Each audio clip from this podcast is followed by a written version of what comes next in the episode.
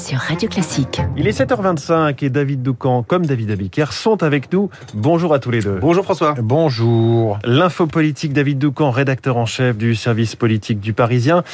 Emmanuel Macron ne va plus tarder à se déclarer officiellement candidat. C'est une question de semaine, mais que dira-t-il à ce moment-là? Très bonne question qui d'ailleurs occupe euh, son esprit et celui de ses proches depuis longtemps, parce que le moment de la déclaration de candidature, même si ce n'est qu'une confirmation, n'en reste pas moins crucial, parce mmh. que ce jour-là, euh, c'est ce jour-là, pardon, que vous donnez du sens à votre ambition. Il faut dire aux Français pourquoi ils devraient vous confier les clés 50 plus. Alors, tout n'est pas encore calé au millimètre, mais la tonalité de cette annonce et donc de la campagne transparaît lorsqu'on échange avec les proches du président. Macron va refaire du Macron pur jus, nous annonce l'un d'eux. Nous allons, poursuit-il, ringardiser le champ des propositions de nos adversaires en disruptant, c'est la novlangue, maintenant vous la connaissez au bout de cinq ans, en disruptant à nouveau euh, sur tous les sujets. Sans trop entrer dans les détails, le premier cercle promet euh, des mesures dans le domaine du travail, dans celui de la justice, en matière de cybersécurité également, ou encore sur le chantier de l'égalité femmes-hommes. Et Macron lui-même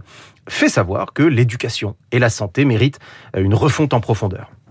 Euh, David, est-ce que Macron va essayer d'être à nouveau, comme en 2017, si je vous suis bien, le candidat de la réforme? Oui, dans une campagne présidentielle, si le débat tourne autour de vos propositions, si vos adversaires passent leur temps à commenter votre projet, plutôt que l'inverse, vous avez déjà fait un grand pas vers la victoire. C'est l'objectif des proches de Macron, décider du sujet de la conversation.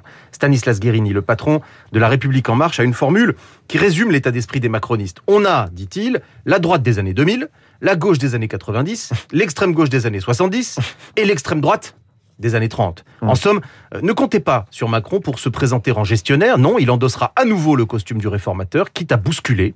Euh, c'est une stratégie risquée. Au terme d'un quinquennat de crise, les samedis de violence des Gilets jaunes, le traumatisme euh, de l'assassinat de Samuel Paty, le choc, puis le calvaire de la pandémie, les Français tiennent bon, mais ils sont fatigués.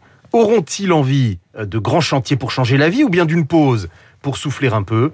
Macron parie sur le changement. Son salut de candidat et celui du pays résident à ses yeux dans le mouvement. Alors je, je reprends la formule. Hein. La droite des années 2000, la gauche des années 90, l'extrême gauche des années 70 et l'extrême droite des années 30. Tout à fait. C'est pas mal. Merci l'info politique de David Doucan tous les matins à 7h25. David Abiker, les titres de la presse ce matin, passe vaccinal, mode d'emploi.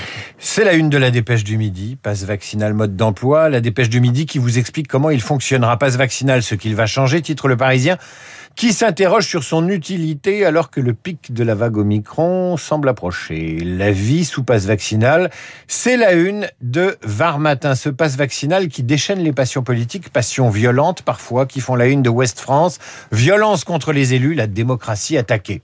À la une de vos journaux également, des politiques sur la sellette et des frères ennemis. Sur la sellette, Boris Johnson, en une du Figaro, qui bataille pour sa survie politique.